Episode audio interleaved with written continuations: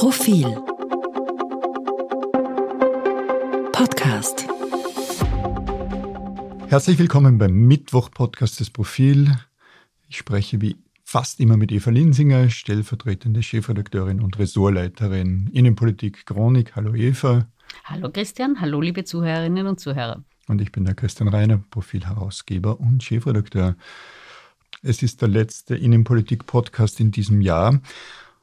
Und wir werden ein bisschen einen Jahresrückblick in dieser Viertelstunde machen und gleich mal direkt ins Jahr reinplumpsen, das da vergangen ist. Äh, für mich zwei Worte. Das eine Corona, das andere kurz. Und das Ganze hängt auch irgendwie zusammen. Und wie auch noch, äh, wenn wir ganz kurz zurückblenden an den Anfang des Jahres, was war da? Impfstoff war absolute Mangelware Anfang Jänner 2021. Es gab große Diskussionen, ob Österreich die Bestellung des Impfstoffs vergurkt hat, ob vielleicht der Impfstart vergurkt wurde. Sebastian Kurz hat sich damals äh, mit relativ großer Geste, wie es so seine Art war, äh, zum erklärt, dass Impfen Chefsache sei, hat das in die Hand genommen. Damals hat auch begonnen, als er, dass er den Gesundheitsminister, den damaligen Rudolf Anschober, typiert hat. Corona zieht sich von Beginn des Jahres bis zum Ende des Jahres. Jetzt sind wir gerade wieder aus dem Lockdown heraus. Ähm, wenn es auch noch massive Beschränkungen gibt. Und Kurz hat seinen Rückzug aus der Politik erklärt. Gleich eine Frage an dich. Ist der endgültig oder werden wir in einem der Podcasts der nächsten Jahre wieder über ihn reden? Wenn wir uns dann in zwölf Jahren wieder treffen und einen Podcast machen, äh, wird Sebastian Kurz nicht in der österreichischen Innenpolitik sein. Darauf würde ich wetten. Ich verliere meine Wetten immer. Also es ist ziemlich egal, welchen Ausblick ich mache, ich, ich, ich da jetzt persönlich habe. Na, ich glaube nicht, dass er äh, zeitnah in die österreichische Politik zurückkommen äh, wird. Ja, Corona, Corona und Kurz, aber du hast es ja angesprochen. Zurückgetreten ist Sebastian Kurz wegen der ominösen Chatnachrichten, also wegen eines Zufallsfundes, wegen des, des Handys des Thomas Schmidt, das wir auch zum Ding des Jahres statt der Person des Jahres dieses Mal gemacht haben in der vergangenen Ausgabe. Und dennoch ist für mich der Rücktritt eigentlich, steht weniger im Zusammenhang mit, mit diesem Handy. Äh, was da aufkam, war entlarvend. Das hat vor allem gezeigt, äh, dass Sebastian Kurz Politik gemacht hat, wie jeder und jede andere auch. Und dann hat er halt das Pech gehabt, dass das, dass das bekannt wurde, was sonst bei vielen Politikerinnen und Politikern wahrscheinlich im Hintergrund gelaufen ist. Die Fallhöhe war groß und der Unterschied zwischen dem, was er angekündigt hatte und die andere Politik, die er machen wollte und dem, was wirklich passiert ist, war einfach sehr groß. Aber worauf ich hinauskommen will, für mich ist der Rücktritt eigentlich gut begründet und erst recht notwendig, sinnvoll wegen des Desasters, das er angerichtet hat in der, in der Corona-Politik. Äh, ab dem Sommer ist nichts passiert, weil die Regierung, weil der Regierungschef äh, keine unpopulären Maßnahmen setzen wollte, wochenweise oder tagesweise auf seine persönlichen Beliebtheitswerte geschielt hat und schlicht zu einem Zeitpunkt, als wir, aber nicht nur wir, besser wissenden Journalistinnen und Journalisten, sondern vor allem die Wissenschaft gesagt hat, wir laufen direkt in das nächste Desaster rein. Und er hat nichts getan. Jetzt könnte man sagen, in anderen Ländern ist es auch nicht viel besser. Ja, aber es hätte bei uns besser sein können. Und ja, es ist natürlich in vielen anderen Ländern mit einer oft schlechteren Infrastruktur, als wir es haben in Westeuropa besser. Also, was ich damit sagen will, so wirklich entlarvt hat sich Sebastian Kurz für mich wegen und durch Corona und dadurch ist für mich sein Rücktritt und sein äh, notwendiger Rückzug viel besser begründet als durch die Chatnachrichten. Die Chatnachrichten waren der Auslöser, aber wenn ich mir ansehe, welche Politik er gemacht hat, dann ist das am besten zu sehen an dem Desaster, das er nicht verhindert hat beziehungsweise äh, ausgelöst hat rund, rund, rund um Corona ab dem Sommer dieses Jahres. Ähm, wir bleiben kontrovers. Ein kleines bisschen möchte ich widersprechen. Also ich hoffe doch nicht, so viel Idealismus habe ich mir trotz der vielen Jahre Politikbeobachtung bewahrt, dass alle Politiker, Politikerinnen ausschließlich ähm, über Taktik reden, über Postenschacher reden, weil was schon auffällig ist, es kommt überhaupt nie ein inhaltliches Thema vor in all diesen Chats. Sie sind sehr gehässig, sie sind sehr entlarvend und manches davon sind einfach geflügelte Worte geworden. Ähm, ich Ich liebe meinen Kanzler Bussi Bussi findet sich zu Recht auch in unserem Jahresrückblick. Ähm, und natürlich sind dann die Reaktionen von Sebastian Kurz drauf. Ähm, er ist ja quasi in zwei Etappen als Beschuldigter geführt worden. Zuerst im Mai wegen angeblich falscher Aussage dann im Herbst äh, wegen schwerer Vorwürfe im Zuge der sogenannten Inseratenaffäre. Bei beiden Etappen haben er und seine Getreuen auch schwere Angriffe auf die Justiz ähm, geritten. Das war, wenn wir ähm, zurückkommen, uns zurückerinnern, quasi das erste Mal, dass ÖVP-Landeshauptleute, ÖVP-Granten ihrem bisher so verehrten Chef auch massiv widersprochen haben. Diese Angriffe auf die Justiz sind zu weit gegangen.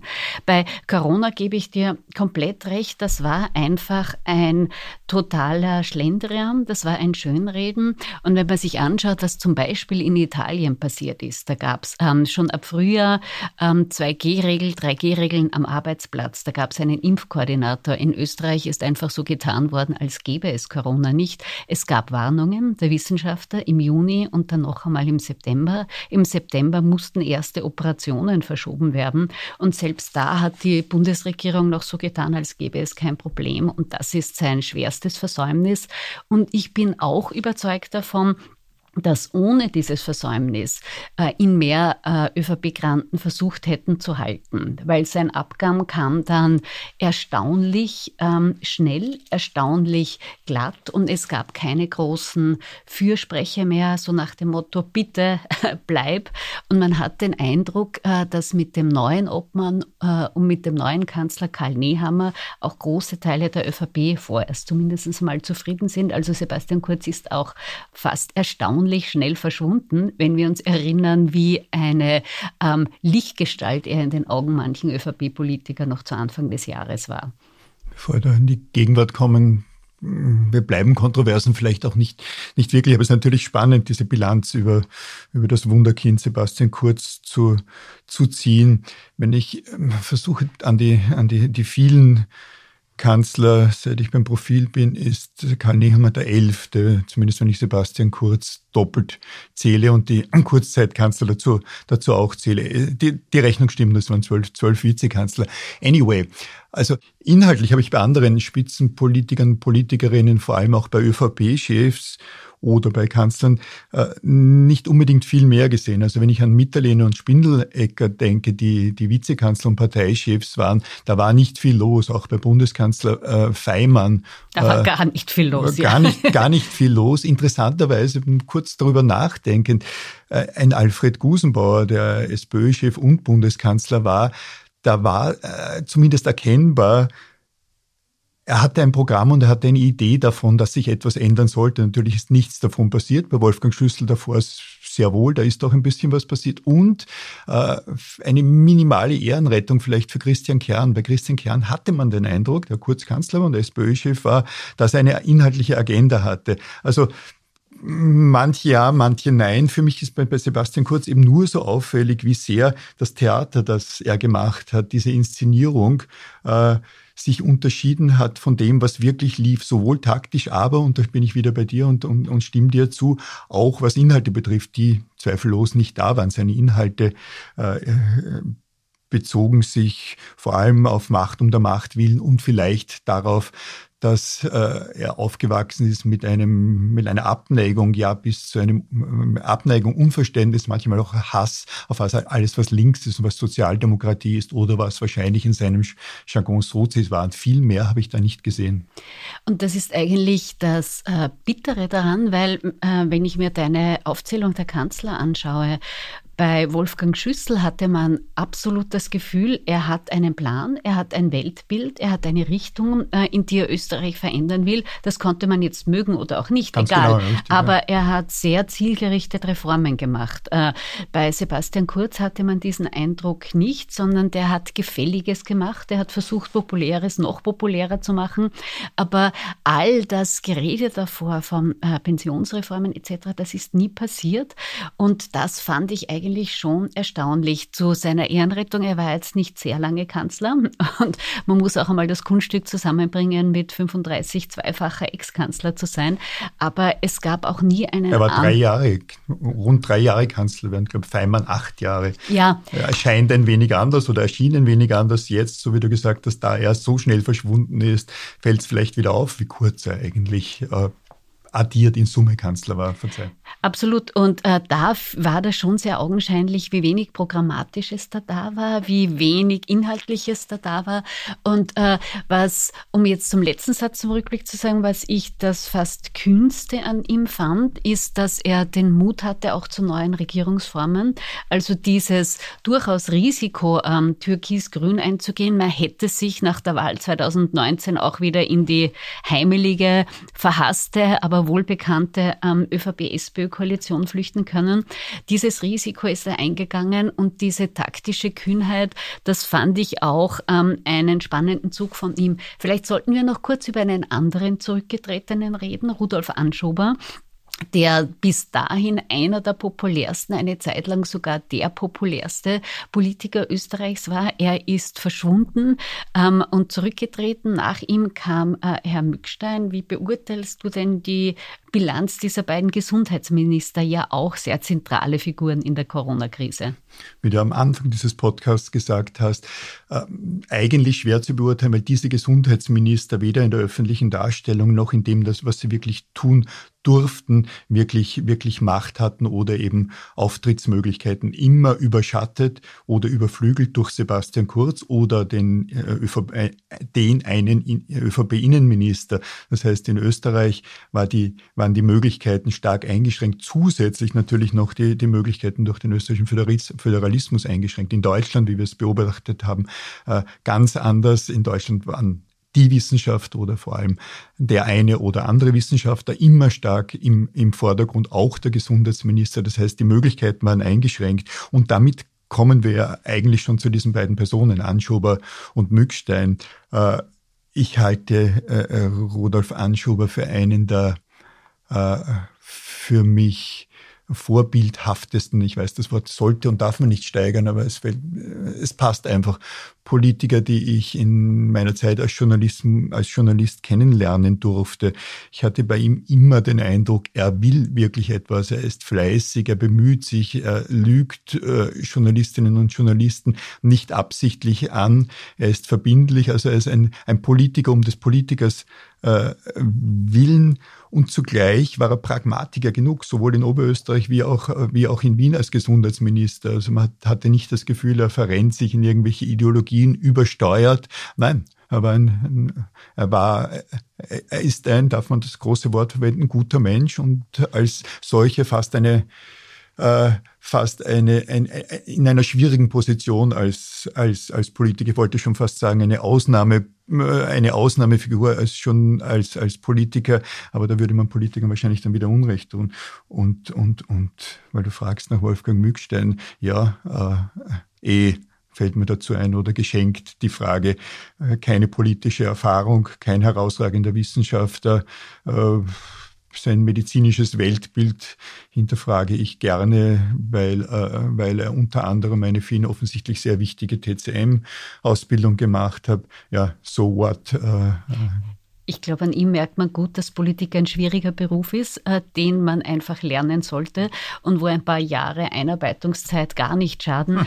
äh, oder härter formuliert, er kann es einfach nicht. Er kann es nicht. Er war beteiligt an den Regierungsverhandlungen in subalterner Position und das war es dann auch schon.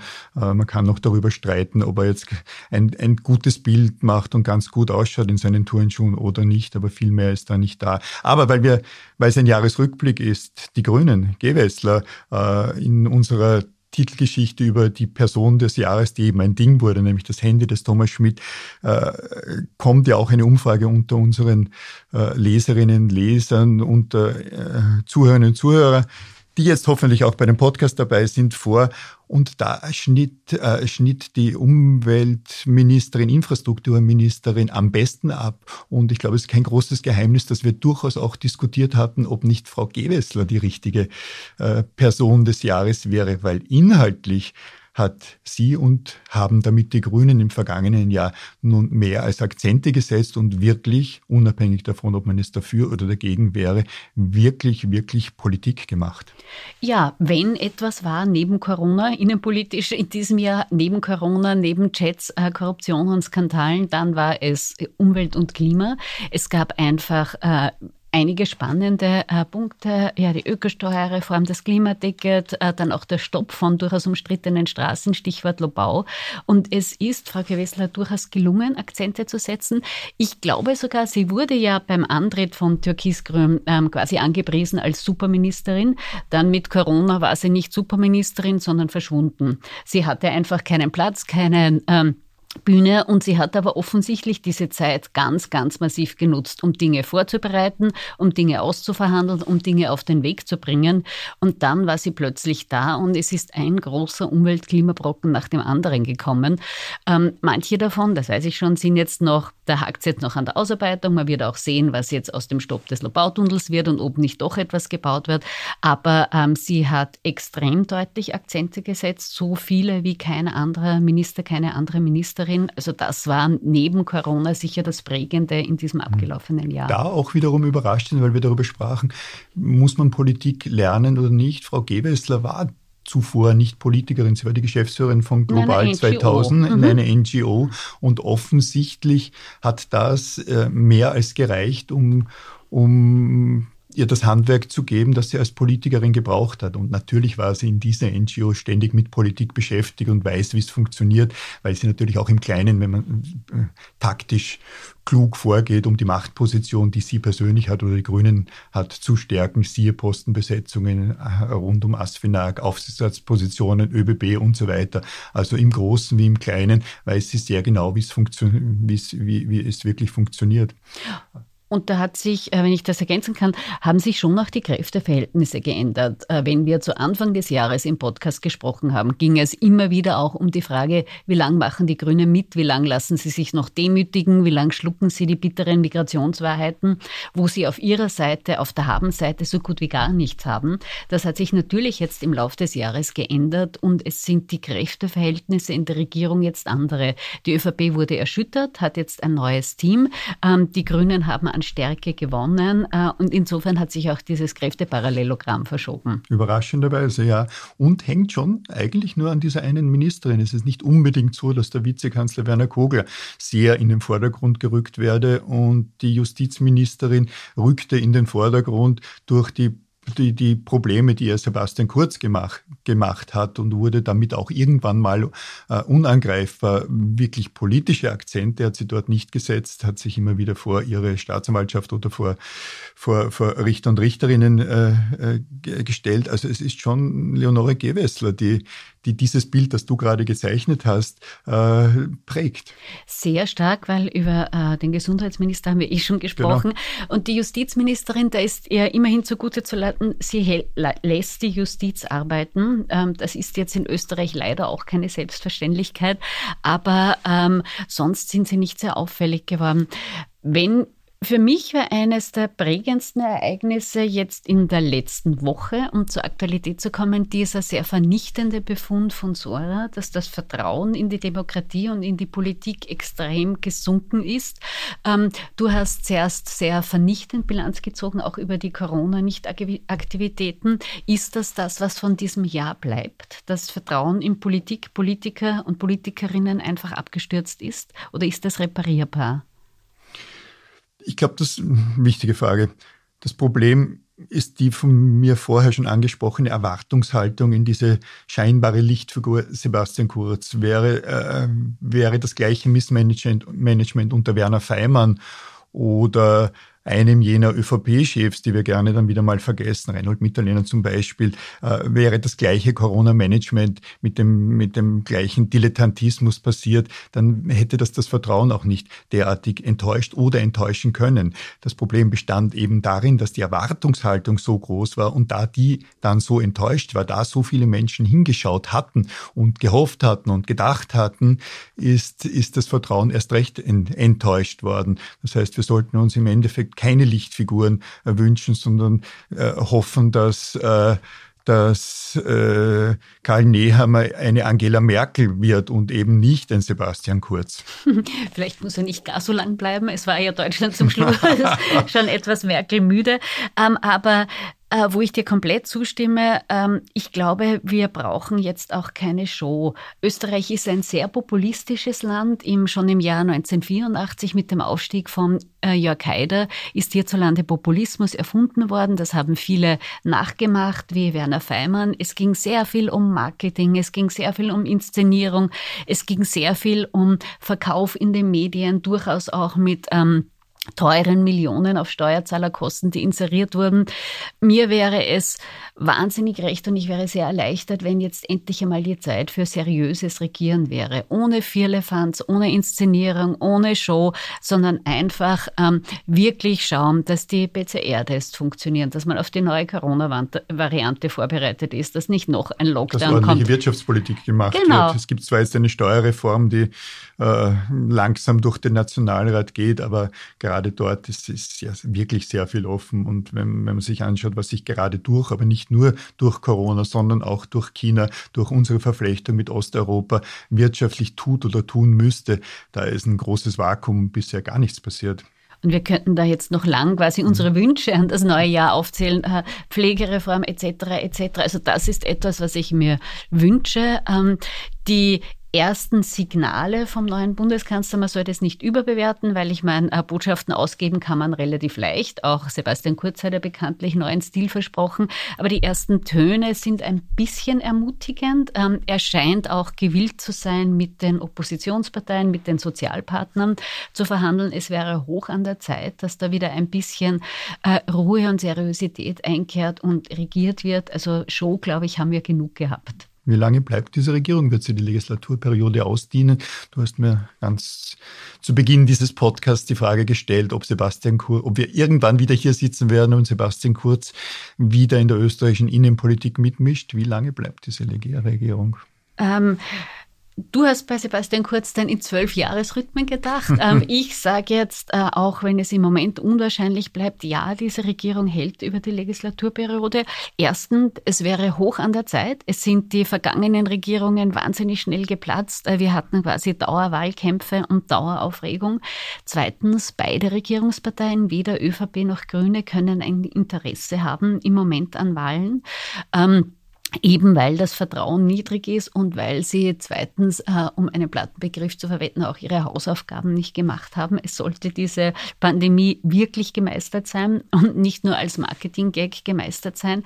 Und äh, ich glaube auch und bin überzeugt, dass große Teile der Bevölkerung wirklich kein Interesse haben zu wählen. Äh, die wollen ganz einfach, dass gearbeitet wird, ähm, dass etwas weitergeht äh, und dass diese ganze Aufregung ähm, einmal vorbei ist. Was jetzt an den äh, Ermittlungen der Justiz herauskommt, das wird man eh sehen, aber da ist jetzt ein neues Team am Ruder und das kann vergleichsweise unbelastet arbeiten. Wir stimmen zum Jahresabschluss überein, keine Kontroverse. Ich denke auch, dass diese Regierung äh, die Legislaturperiode ausdienen wird und dienen ist da das richtige Wort. Es ist hoch an der Zeit, dass die Politik in Österreich im Allgemeinen und vor allem die Politik, die in Wien durch die Bundesregierung gemacht wird, ein Dienst am Souverän, am Volk ist. Und wir können hoffen, dass es so ist. Äh, liebe Eva, vielen Dank für diesen Podcast und für viele andere Podcasts im heurigen Jahr. Wir kommen nächstes Jahr wieder. Wir begeben uns jetzt in eine kurze Podcast-Pause. Wir kommen im Jänner wieder. Wir freuen uns, liebe Zuhörerinnen und Zuhörer, wenn Sie uns dann wieder zuhören.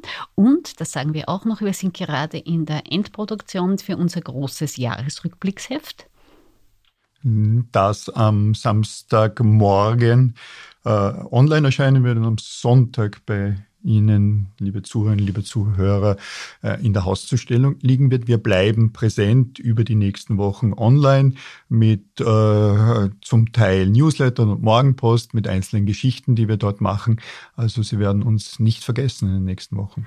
Und wenn Sie noch ein Weihnachtsgeschenk oder ein Silvestergeschenk suchen, der Podcast ist gratis, das soll es auch bleiben. Wir freuen uns aber, wenn Sie unabhängigen Journalismus unterstützen, wenn Sie ein Profilabo abschließen, das können Sie auf der Homepage tun, äh, wenn Sie uns äh, in unserer Arbeit auch im kommenden Jahr unterstützen. In diesem Sinne, bis nächstes Jahr. Liebe Zuhörer, liebe Zuhörer, ich wünsche Ihnen frohe Festtage. Ich wünsche Ihnen einen schönen, guten Jahresabschluss und ein großartiges Jahr 2022. Danke und auf Wiederhören. Auf Wiederhören.